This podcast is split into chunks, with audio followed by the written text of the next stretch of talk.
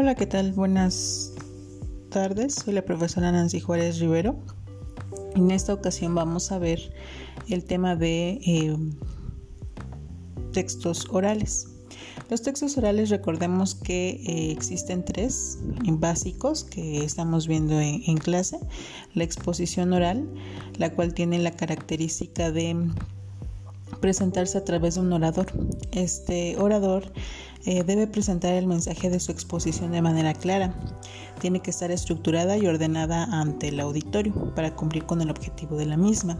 La exposición se divide en introducción, desarrollo, conclusión o cierre.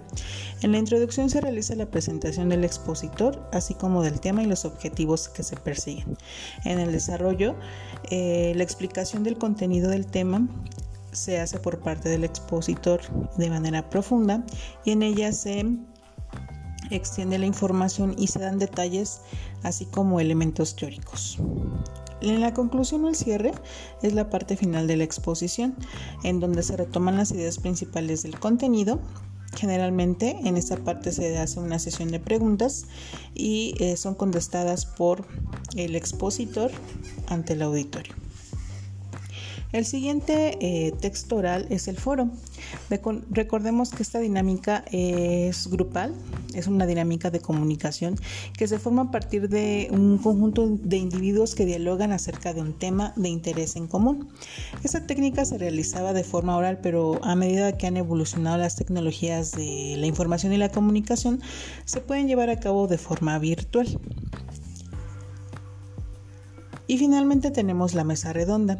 La mesa redonda eh, tiene la característica o se llama así porque se reúne un grupo de personas o individuos para discutir un tema de interés común y como ya lo hemos comentado, este, todas las opiniones y puntos de vista tienen el mismo grado de importancia.